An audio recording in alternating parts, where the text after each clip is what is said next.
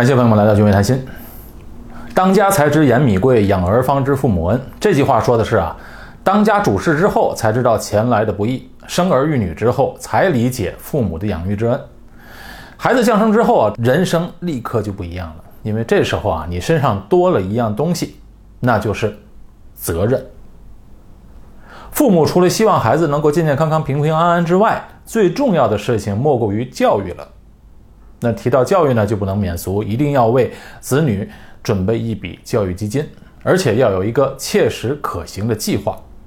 通常人们对于孩子未来的大学教育金需要准备多少钱，不是估计过高，就是估计过低，要不啊就是完全没概念，觉得那时候还远着呢。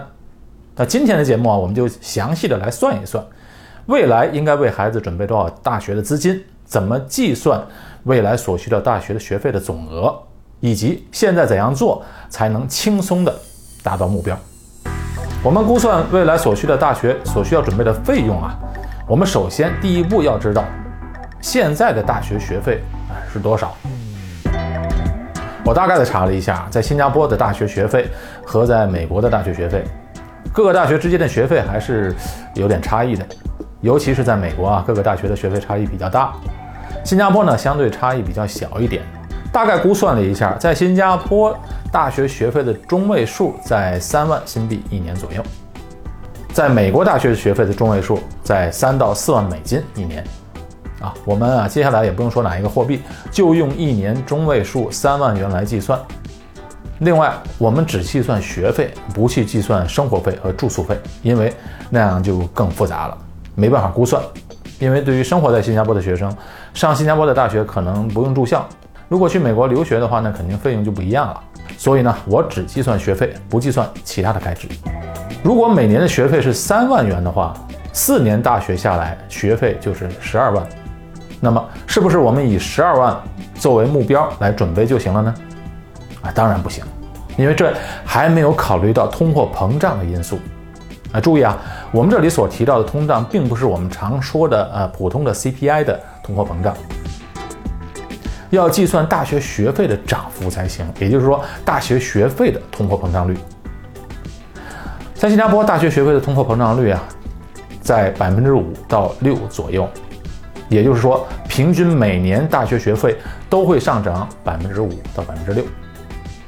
好，我们现在有了大学学费的目标十二万。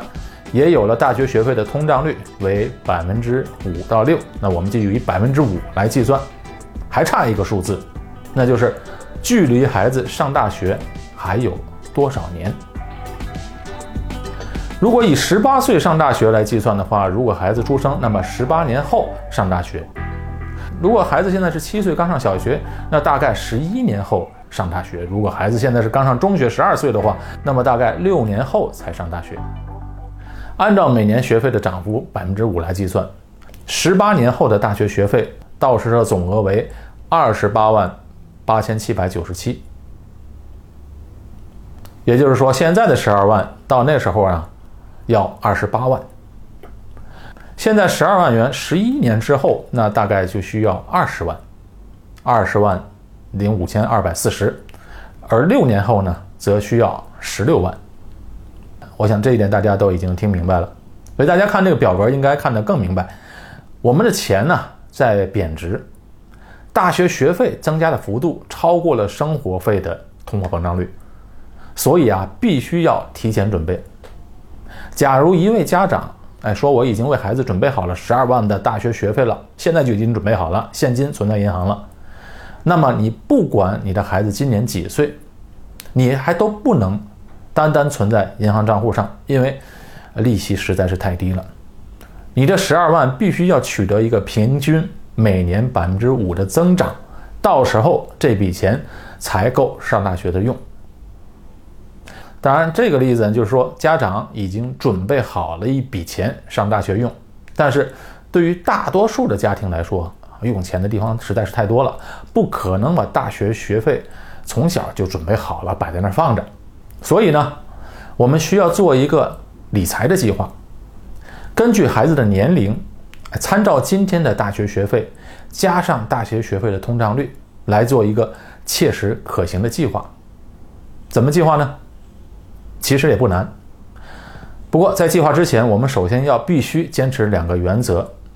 第一呢，就是专款专用，设立一个专用的教育基金，为自己的孩子的未来做准备。这个教育账户最好和自己的投资账户分开来做。家庭的投资账户、教育账户分开，而且呢，最好是每个孩子都有自己的专用账户。为什么呢？因为每个孩子的年龄不同嘛，上大学的年龄也不同。要分开来规划，当然双胞胎除外啊。第二个原则就是万无一失。那什么是万无一失呢？这也就是要和投资账户分开来做的原因，因为这笔钱是万万不能有损失，一定要做一个稳健的规划，不能去冒太大的风险，因为这是孩子未来教育的费用啊，到时候这笔钱必须要用到，到那一年就必须要用到。这笔钱是不能赔的，啊，如果你说别的事儿还可以拖，比如你想换房，换个大点的房子，到时没钱了可以不换，对吧？买车呢，大不了就不买。如果想去旅行，本金如果赔了，到时候大不了不去旅行。但是孩子的教育的钱是万万不能有闪失的，你总不能到时和孩子说，哎，孩子，对不起，咱不能上学了，那这家长也太不负责任了。所以要在做大学学费规划时，一定要投在一个。稳当可靠的投资上不能太集中，像股票那样的风险就太大，一定要注意风险。但是同时也不能过于保守，因为过于保守回报率太低的话呢，还跑不过那个通胀也不行。在通常来说，假设投在分散可靠的基金上，如果投资的时间越长，风险相对就越低，而为未来孩子的教育做规划。越早规划就越有利，因为越早规划，离十八岁的时候就越长。那这样的话，就可以投在相对风险稍微高一点、收益更高的投资标的。好，我们来看这个演算表。以中学一年级的孩子为例，到十八岁时还有六年的时间，到时需要的大学学费总额大概是十六万。如果理财的收益每年是百分之三的话，那么每年就需要投入两万四千，也就是说每月需要大概一千二。理财收益如果是在百分之六的话，需要每年投入两万三千块钱。如果能够取得百分之八，投入两万一千多。如果能够取得百分之十的回报，投入两万多一点就够了。如果以另外一个孩子在小学一年级的孩子为例呢，距离十八岁上大学还有十二年，到时需要的学费总额为二十万。如果以每年收益百分之三来计算，那么你每年只需要投入一万六千块钱。如果按照百分之六计算，你每年要投入一万三，百分之八一万二千。如果百分之十的话，你要投入一万一千块钱每年。好，再来计算那个最小的，以刚出生的孩子为例，距离上大学还有十八年，到时所需要的金额为二十八万。